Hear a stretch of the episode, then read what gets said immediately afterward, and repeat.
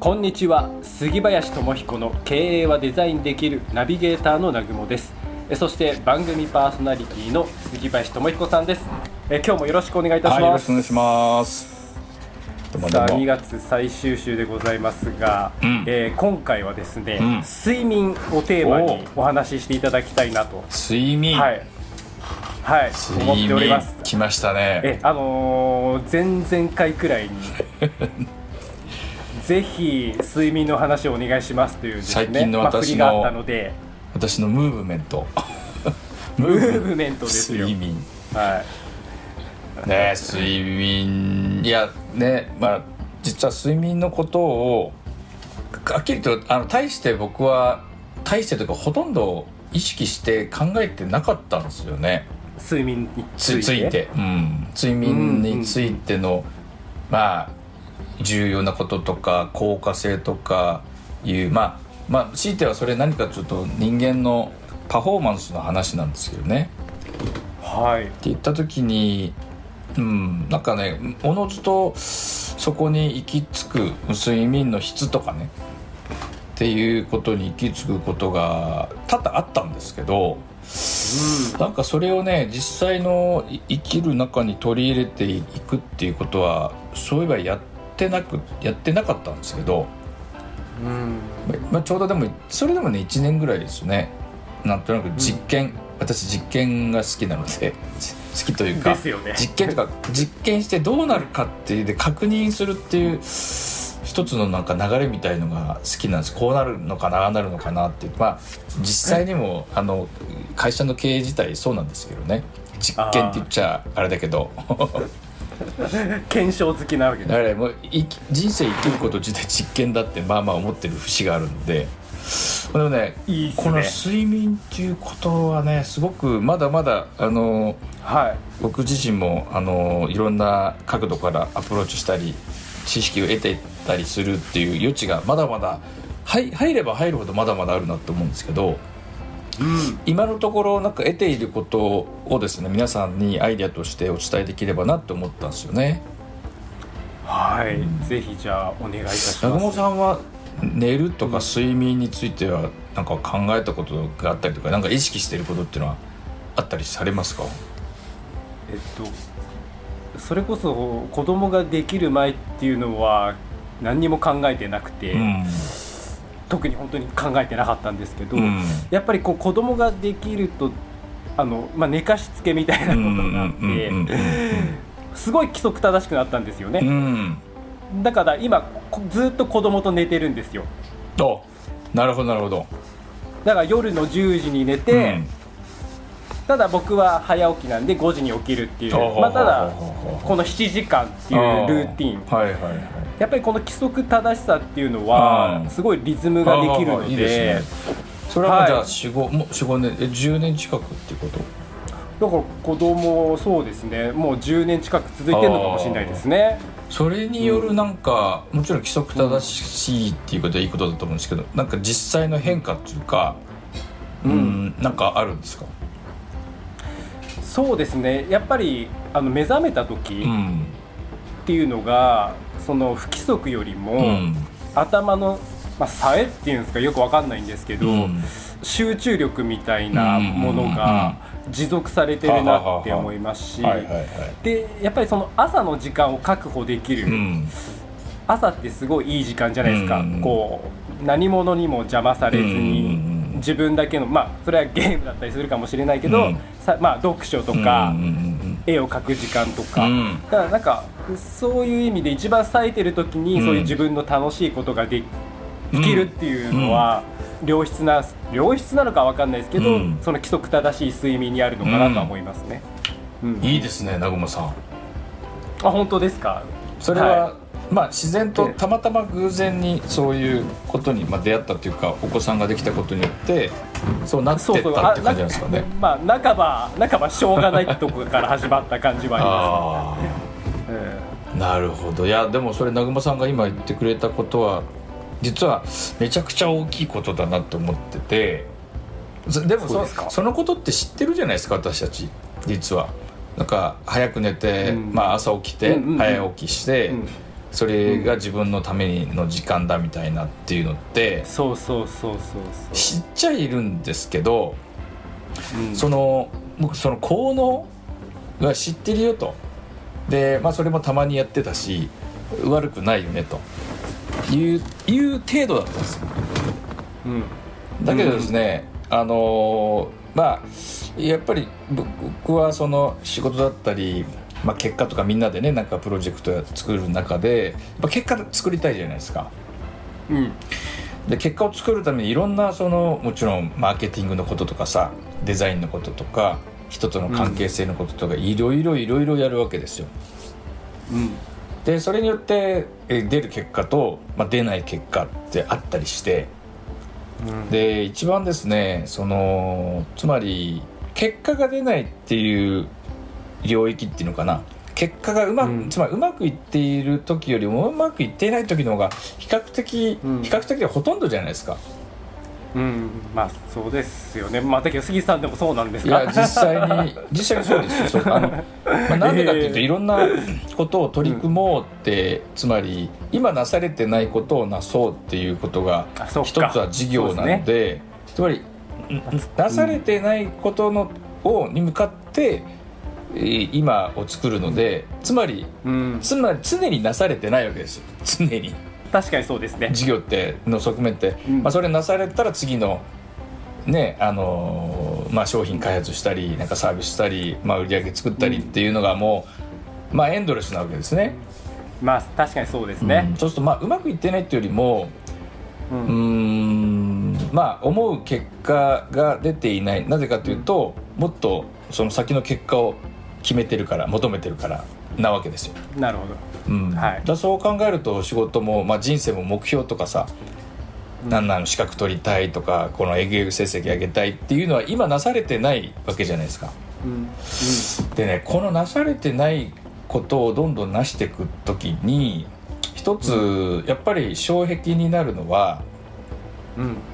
うんそこに向かう、まあ、エネルギーとかさ、まあ、ある意味感,、はい。感情の部分も含めてうんやっぱダメだったなとか難しいかもな。やっぱり無理なのかもなっていうこう トーンダウンする時間帯もあるじゃないですか。はい。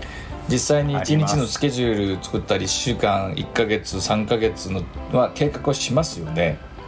だけどよーく見ると1日の中でもおおっしゃこれできるぞって言って何かエネルギッシュにできている時間とうん何かトーンダウンしてやっぱ無理かなと思ってついコーヒーを飲飲みなぜか気づくと YouTube 見てるっていう時間帯。ってやっぱりないですかねっていうどんな人にも。ありますね。必ずあるじゃないですか。必ずありますよ。実は実現をするっていうことの障壁はそこだなと思ったんですよ。うん。そのどうどうしてもうん難しいな、できるかなっていう不安だったり、うんうん。恐れているっていうつまり手がつけられない状態っては何も作られないですよね、うん。現実が。生産性がない。生産性がい、ないですよね、うん。っていう時間帯ってうん。よく分析して自分のね時間も振り返ってみるとまあまああるなと思うんですよ。うんうんうんうん。もっと言うとですよ。例えばあのマーケティングまあまあ集客の仕事をしてるとしましょう。してる中でもあこれがこうなってこうなったらいいなって思ってパワーを持ってできているのかちょっと待てよ前と同じ失敗しちゃうんじゃないかなって同じことは使っててもやっぱりそのことに対するエネルギーとかそのレベル感が違うっていうね、うん。状態は、はつまり自分のパフォーマンスが出せる状態なのかそうじゃないのかっていういういう状態をいつも作作っていることの方が重要だなと思ったんですね。うんなるほど。それは私そのために？私だけではなく、まあ、うん。あのチームの人たちみんな。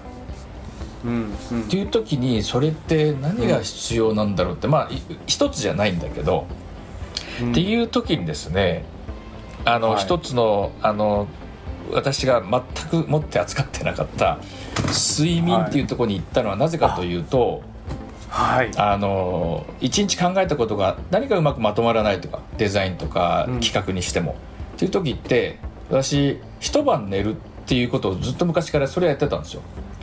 それは睡眠を取るためが目的じゃなくてそれがなぜか寝た後に朝起きるとババババってまとまったりっていうする瞬間ってありますよねさっき南雲さんが言ってたようになんか冴えててうん。すごい物事がまとまるっていう、うん。いうのはもうの脳科学的にも証明されてるのでそれはすごい使ってたんですよ、でもはいそのために寝てたんですどっちかっていうと。じゃあ知ってたんですね。うちのあの知ってた。でもそれも、うん。もうパパフォーマンスを上げるためなんですけどで、うん。待てよと思って睡眠のことをいろいろ勉強し始めたんです一気に。えしたところそれをより意図的に自分のそのパフォーマンスを上げるっていうことに使うとかもうスポーツ選手だとか、まあ、ある意味そのアクターとか、あの表現者、まあ、芸芸能人も含めてもうものすごい研究がすでになされていてえうん。つまりいかに睡眠をデザインする設計する睡眠は設計だって言ってるんですよね。それによって次の日の一日のパフォーマンスまあつまりいけるかないけないかなでいけないなと思ってることでもやったこうやったらこういくよっていう。つまり脳みそがあのーまあ活性化されて、うん、とそのできるかなどうかなっていう分野でなくあのそこ、まあ、不安とこう恐怖が脳みその働きを止めるんですけどうん。それを十分になんですかね、あのーまあ、担保できるしやすいのがまず睡眠っていうアクセスなんだっていうこと。なるほど。がもう証明されててはい。それを一気に勉強した時にあこれはもう実験だと。私自分が実験台なので。なるほど。で南雲さんのように、えあの私よどっちかというと夜型なんですよ。あそうなんですね。うん、2時ぐらいまでやってなんか朝、もうし7時8時ぐらいに起きるみたいな、うんうんうんうんうんでも確かにねででもね一方でねは朝起きるっていうのはまだまだうん。こう、なんだろう辛い部分があるんですよ。なるほど。が習慣になって体のサイクルになってなくて。なってないでそれがね最近分かったことがあって、ねうんまあ、早く寝るって言っても私11 11時半に寝るって早いんですよ、うん、うん、まあそうでしょうね。2時に私私にとっては。はい、うん、中本さんにとって遅いけどね。うんうん。でもねそれだと何かですね5時半とか6時にどうもピンこううまく起きれないっていううん。パターンがあるのが分かって、えある時ねある一つのパターン見つけたことがあって、はい。まさに10時とか下手すると9時半とかえうんに寝るとうん。うん大体パツンと3時とか3時半とか4時ぐらいに目覚めちゃうんですよ。なるほど。その期間、まあおうん。同じ6時間とか7時間なんですけど、うん。入入眠寝るに入る時間入眠時間を少しあのどんどん早めてみたんですよ。うん。そしたところ、うん。あのものすごいこう、いまあ、4時ぐらいに起きてですね、うん。そこから3時間ぐらいも計画したり何かにっていうことが、まあ、ある意味1日の仕事もうそこでもう終わっちゃうぐらいの。わかるわ。あのなんか自分の はい。ペースっていうんですかね、ええ。人にやっぱり早起きすりゃいいって話ではなく、はいはい。寝ると起きる時間のフィットする時間が、たおそらくはあるんですよね。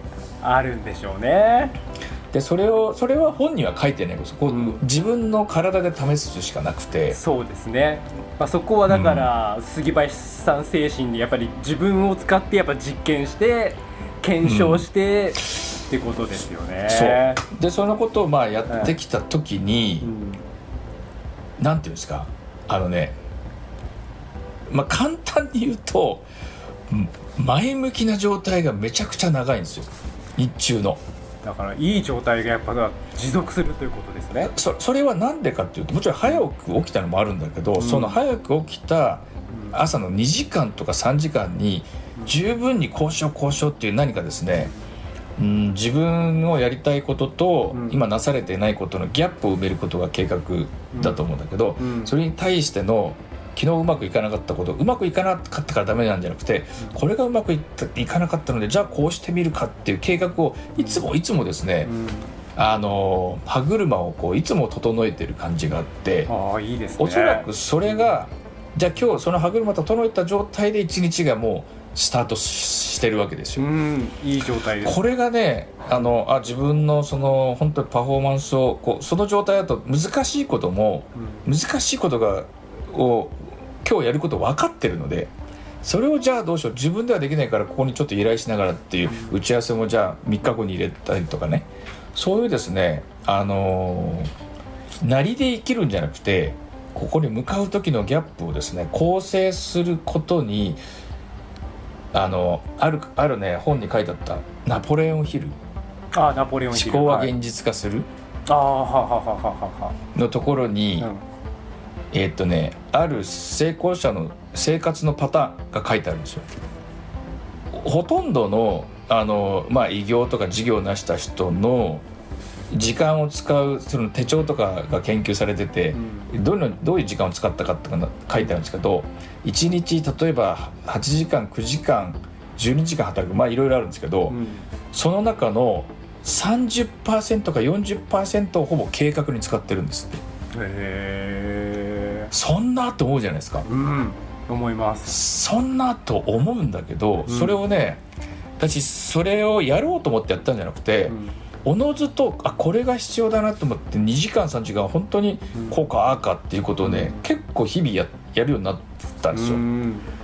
た時にあそれが実はすものすごいこうエネルギーに直結しているっていうなるほど。ことがまああの自分の体の、まあ、生理的な寝る時間とかを含めて、うん。この杉林っていう人間がですね パフォーマンスを上げていく実験まあ、未だ実験中なんだけど今一つ発見してるのはその寝る時間と起きる時間は人によって違う。自分のね。なる。おそらく違う。でそれによってでじで実はその計画っていうことに2時間ある意味3時間日々費やしていくっていうことが、うんどれだけその一日を機能させることのベースになるかっていうのは私全然体験がなくてなかったんですけどあこれはまずね睡眠つまり、まあ、睡眠について話してるんだけどうん。その目的はその一日をどう自分のパフォーマンスを上げていくかっていうことについて、うん。でそれをやってまた寝るっていうサイクルが出るとうん。確かに睡眠の深さっていうんですかね、うん。それ圧倒的にこう違うなって思っていてはいこの3つ今のところ、うん。寝る時間入眠の時間起床時間うん。で計画を日々しして、うん。あとはもう一日はその計画に従ってロボットのように動くだけなんですよね、ある意味。でそれでできたできないがあってでまあそれでやりきったって一つの達成感があるわけですね、うん。できたできないこともたくさんあるうん。によってまた寝る。それと次にまた計画ができるっていう時の睡眠の質は随分と変わったなって思っていて、はい。うん、なんかそのことが、うん。あのお伝えできるといいな皆さんもなんかそういうですねはい。寝る時間と起きる時間の実験と問題はそれが目的じゃなくてそれによって昼間何するかっていうねいうですねあの人生の計画。はい。24時間の8時間8時間8時間寝る時間が8時間としたら残りの16時間をどう過ごすかっていうねなんかそういうことがねはい。アプローチ可能だなと思いましたのではい。何かのヒントになればと思いましてお伝えさせていただきました。ありがとうございました。またちょっと睡眠について他の切り口でもお話聞きたいなと思いましたのでぜひよろしくお願いします。あのどんどんアップデートしていけると思うのでお伝えさせていただきます。では、はい。じゃあ今日はこの辺でありがとうございました、また次回もよろしくお願いいたします。ありがとうございます